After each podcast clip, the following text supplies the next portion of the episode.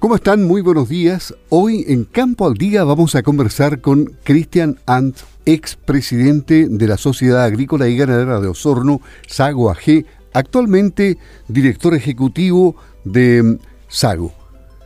Y le vamos a preguntar, primero, ¿cómo está don Cristian? Muy buenos días, gusto de saludarlo, bienvenido a Campo al Día, su Campo al Día. Muy bien, muchas gracias, estamos felices de estar aquí nuevamente en, en nuestra radio. Bueno, el día 1 de diciembre entró en funciones usted como director ejecutivo de la Sociedad Agrícola y Ganadera de Osorno, un cargo que no existía antes. ¿Cuál es el objetivo de este cargo y qué desafíos se presentan en él? En el permanente mejoramiento de la actividad gremial que desde un buen tiempo a esta parte ya ha hecho la, Sociedad Agrícola y Ganadera de Osorno, el directorio hace un, par de años atrás eh, decidió, en, una sesión estratégica, eh, generar un cargo nuevo, que es el de director ejecutivo, que tiene que ver con hacerse cargo de la actividad gremial a tiempo completo, ¿no es cierto? Y con dedicación exclusiva. Entonces ese cargo fue generado en, eh, en su momento, pero después vino el tema del estallido delincuencial, ¿no es cierto? Vino el tema de la pandemia y eh, tuvimos que enfrentar obviamente estos temas eh, con premura. Y eso eh, decidió que eh, el tema de la implementación del director ejecutivo quedara un poco postergado. Pero viendo que se venía ya desafíos importantes en el futuro que tienen gran dedicación de tiempo, se definió en el directorio y así algunos socios y, y directores me pidieron que pudiera tomar este desafío de generar el cargo de y ocupar el cargo, digamos, primariamente como director ejecutivo, debido a que eh, los desafíos que se vienen, eh, se está escribiendo una nueva constitución y hay una serie de temas que, que, son muy urgentes, no daba el tiempo como para eh, entrenar a una persona y que tuviera la experiencia suficiente para hacerse del cargo rápidamente. Entonces, como yo ya llevo un buen tiempo en esto, se me pidió que yo me hiciera cargo de esta de esta dirección ejecutiva eh, para entrar directamente y rápidamente en materia con los desafíos que, nos toca asumir.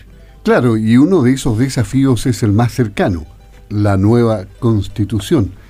Algo tiene que decir aquí la sociedad agrícola y ganadera, como todos los gremios del país. Absolutamente, aquí hay temas que son fundamentales para nosotros, el derecho a propiedad y la libertad. Para nosotros son las banderas fundamentales porque Obviamente sin derecho a propiedad no hay libertad y, no hay producción de alimentos, no hay eh, todo lo que la agricultura genera. Fundamentalmente recordemos que esta es una actividad esencial. Fue así como, como se pudo sortear este tema de la pandemia, los alimentos no faltaron, porque el campo siguió funcionando. Y por lo tanto, para que siga en el futuro siendo el pilar fundamental del desarrollo de esta nación, es importante que tenga el mínimo marco jurídico necesario para operar. Recordemos que la agricultura no es una industria que uno en la mañana le pone candado, al otro día lo abre y sigue funcionando, sino que es un continuo y a través de largo, de largo aliento. Hay, hay veces, digamos, hay cultivos que, sobre todo los frutales, que, que uno los planta y posteriormente a varios años puede ver los frutos. Y, en el tema ganadero, en el tema lechero, vemos cómo, aparte de, la producción que se realiza en un ciclo de un año, aquí hay ciclos que trascienden muchos años, incluso muchas generaciones de agricultores. Por lo tanto, eso no se hace cambiando las reglas del juego mm, permanentemente, sino que se necesitan reglas claras.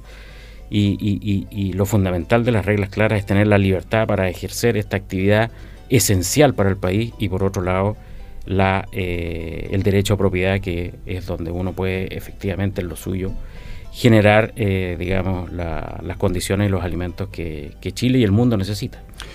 ¿El derecho a propiedad alguna vez ha intentado conculcarse en Chile? Bueno, eh, recordemos tiempos, digamos, de 1970 al 73, pero incluso venía antes de con la reforma agraria, una política que claramente eh, retrocedió, hizo retroceder a Chile, digamos, eh, de manera importante en su desarrollo agropecuario, una política que nosotros lo dijimos en su momento cuando se discutió esto de la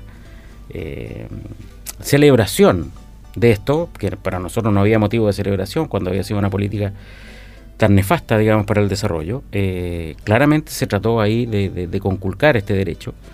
Eh, y lo que nosotros hoy día decimos, este es un derecho que está consagrado en el artículo 17 de la Declaración Universal de Derechos Humanos. Por lo tanto, hoy día mal cualquier eh, discusión democrática podría volver a conculcar un derecho que está consagrado en esta declaración. Pero han habido voces al respecto. Han habido voces respecto a reforma agraria. ¿Cómo suena eso hoy? Yo diría que voces tan claras así como eso no, pero cuando se intenta debilitar este derecho, obviamente surge la suspicacia. Y eh, no hay que ir mucho más allá para ver que cuando algunos políticos ven en ciertos modelos extranjeros eh, temas a seguir, eh, obviamente por ahí no va el éxito de un país y sobre todo de su agricultura. ¿Y ustedes consideran que se están dando los espacios suficientes dentro de la convención constitucional para escuchar a todos? Eh, ¿Han habido contactos con los convencionales de la zona? De todos, me refiero, y de todos los sectores políticos. A ver, hoy día la, Convención Constituyente está haciendo espacios de, escuchar a la, opinión pública. Eh, nosotros nos hemos inscrito eh, para participar en las distintas instancias. Eh, muchos agricultores y muchas personas también se han inscrito para participar. se está esperando, digamos, de cuando se abran estas audiencias. Hay algunas que ya se han hecho.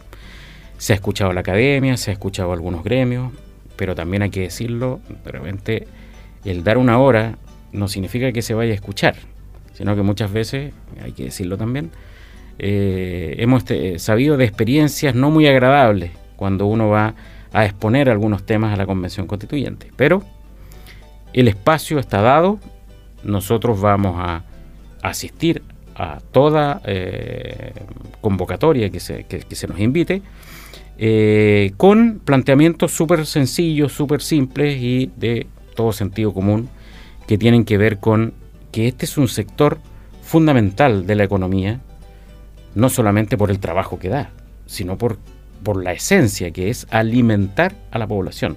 ¿ah? Y, hay un dicho muy importante que tiene que ver que, con esto que, que dice que con la plata del pan no se juega, y efectivamente con la agricultura no se puede jugar. Ustedes tienen un plan estratégico 2021-2024 que fue aprobado por el directorio. ¿De qué se trata? ¿Cómo va a operar? Bien, eh, la SAGO desde un tiempo a esta parte eh, trabaja los directorios con eh, planes a cuatro años.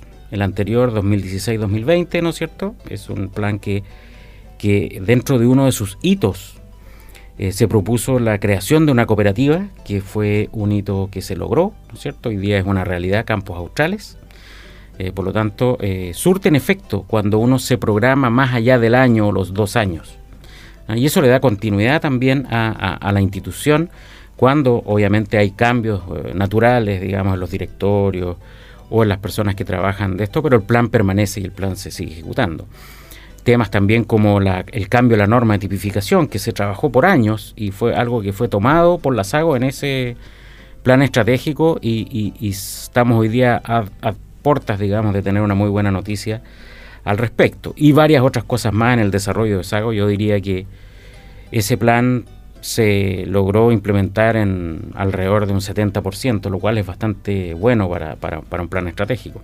Hoy día este plan eh, que, fue socializado con los socios de Sago en la anterior eh, asamblea de, este año, eh, involucra otros desafíos, así como tenemos una cooperativa ya que es una realidad en la leche, queremos hacer algo en la producción de carne también, en los frutales, tenemos desafíos futuros que ver con el tema ambiental, ¿ah?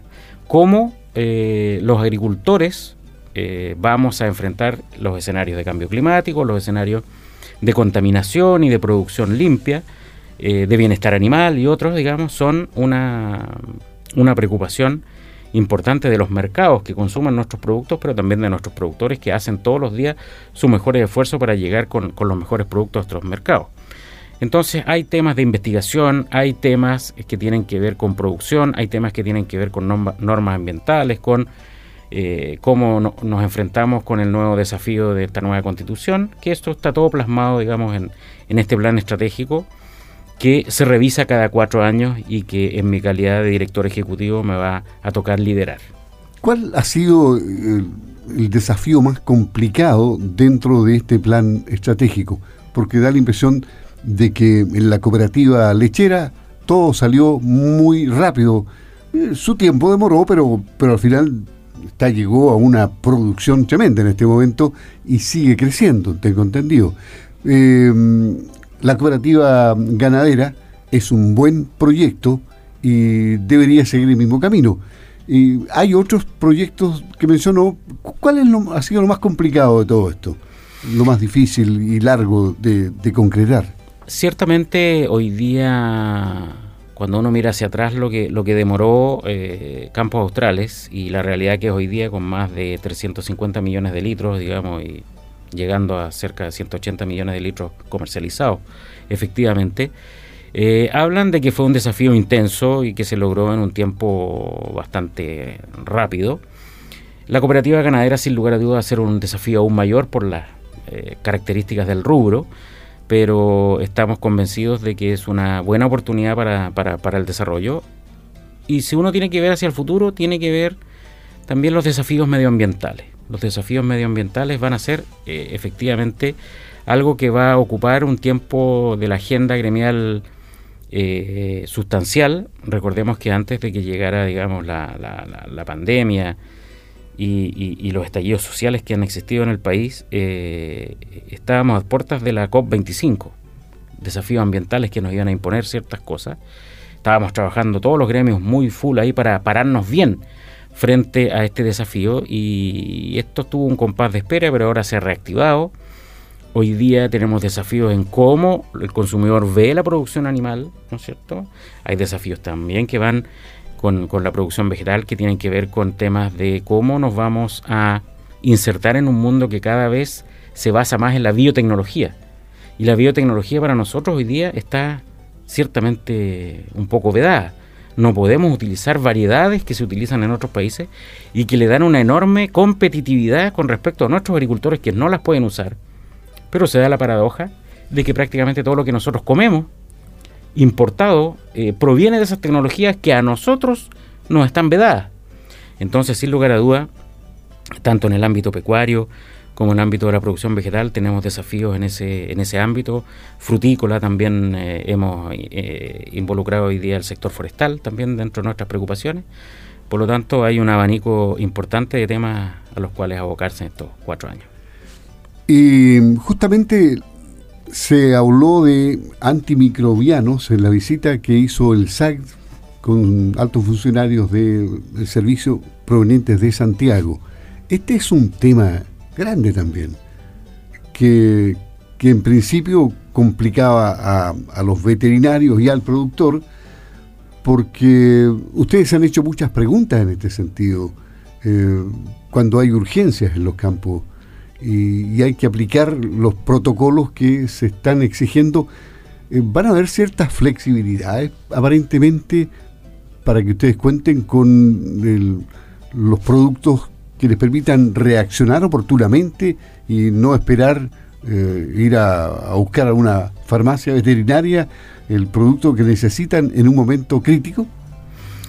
Sin lugar a dudas, este es un tema de, preocupación mundial. Eh, hay una alerta de la Organización Mundial de la Salud que indica que, a este ritmo de uso de antibióticos y de resistencia de los microorganismos, particularmente las bacterias, digamos, a, estos, eh, a estas herramientas, indica que ya el 2030 podríamos tener problemas de que no, estarían siendo efectivos y quedarían muy pocos antibióticos efectivos para eh, enfrentar eh, estas enfermedades. Por lo tanto, esto hace que, se tenga que tomar eh, cartas en el asunto para no, no llegar a, una profecía, digamos, autocumplida de, de perder estas herramientas que, según lo que dicen los expertos, podría llevarnos a una era pre-antibiótico. O sea, uno podría cortarse, digamos, como alguien dijo, con, con la espina de una rosa y caer muerto días después.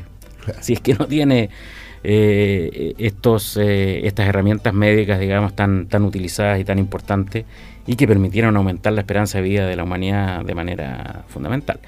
Y es ahí donde la ganadería tiene que hacer una contribución. Eh, hoy día, como se le, dicho, se le dijo a las autoridades, toda aplicación de medicamentos implica un costo que el, ganadero está dispuesto a enfrentar por el bienestar animal, digamos, y para no tener una pérdida patrimonial, efectivamente.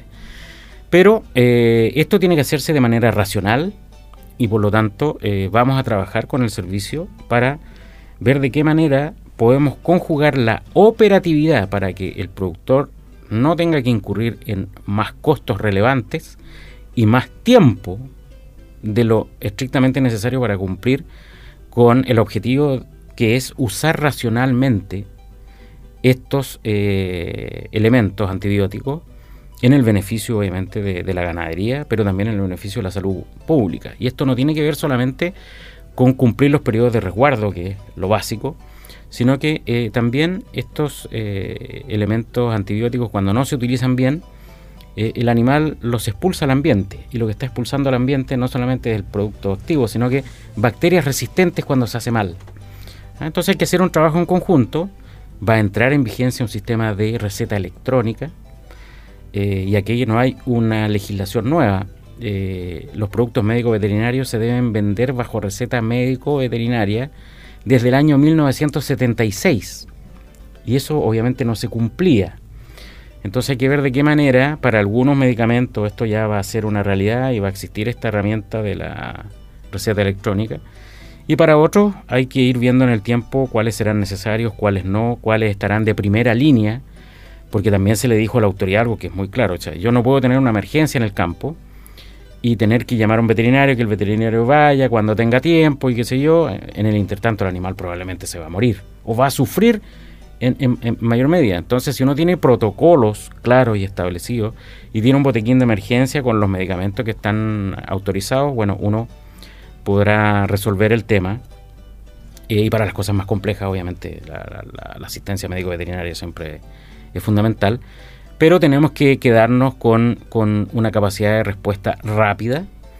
Eh, pero eso tiene que ser conversado con la autoridad y estamos disponibles la Sociedad Agrícola y Ganadera, con el Consorcio Lechero y con la Corporación de la Carne para trabajar en un protocolo en conjunto, porque estos son tiempos ya que, se vienen relativamente rápido, en, marzo del 2022 ya van a haber algunas implementaciones.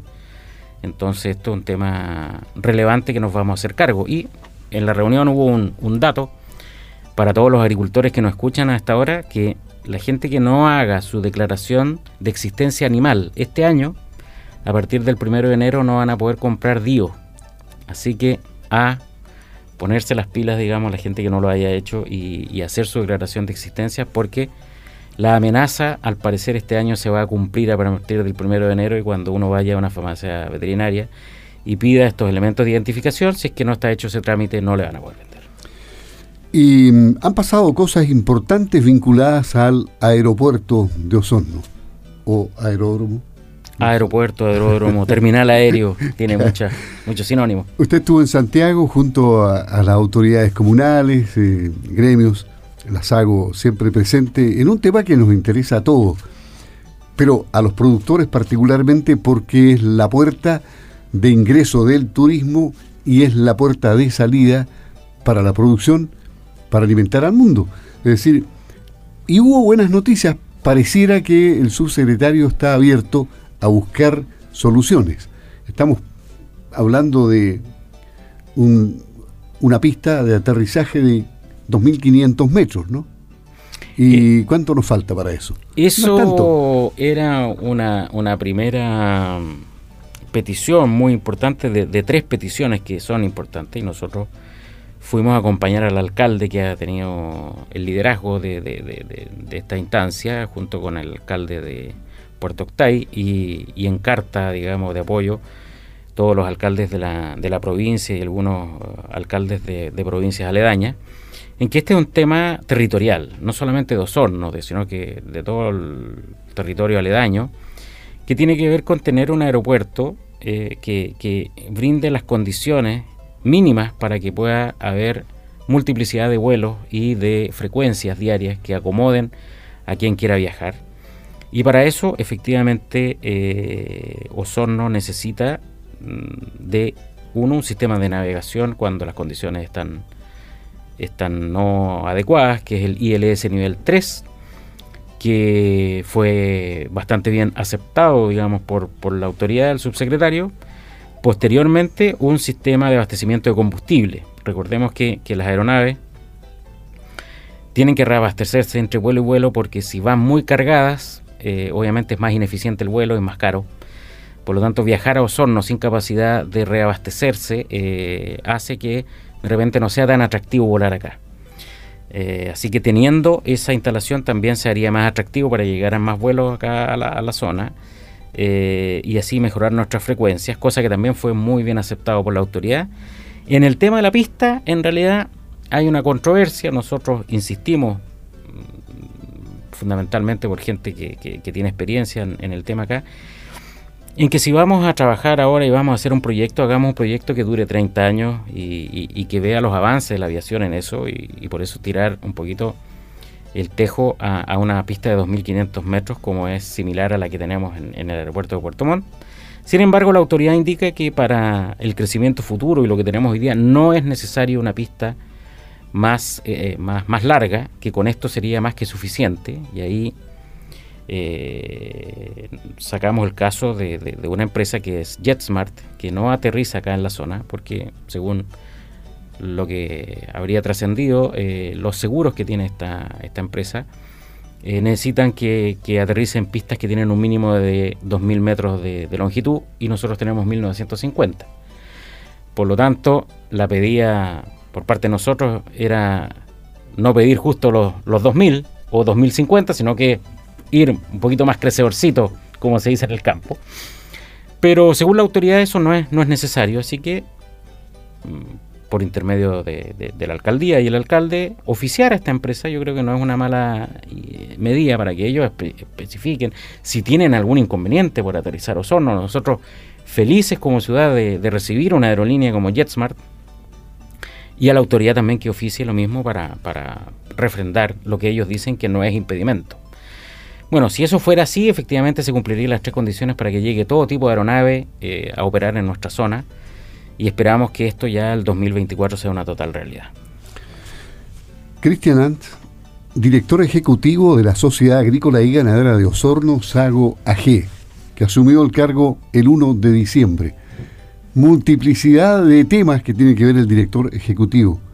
Muchas reuniones, muchas gestiones, muchos viajes, presencia en todas partes es decir, hay mucho trabajo, don Cristian, éxito, que tenga un gran futuro eh, con Sago de la mano para el crecimiento de esta organización agrícola.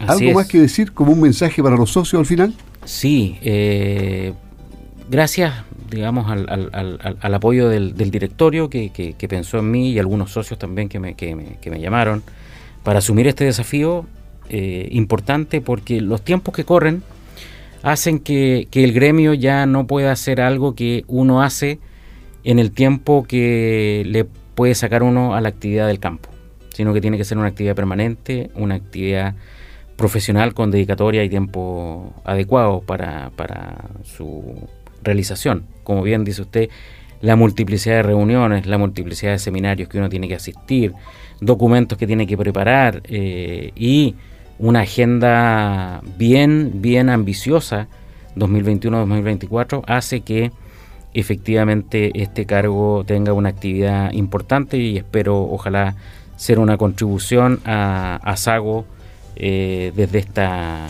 tribuna. El director ejecutivo de Sago AG Cristianán, muchas gracias por estar en Campo al Día. Buenos días. Buenos días.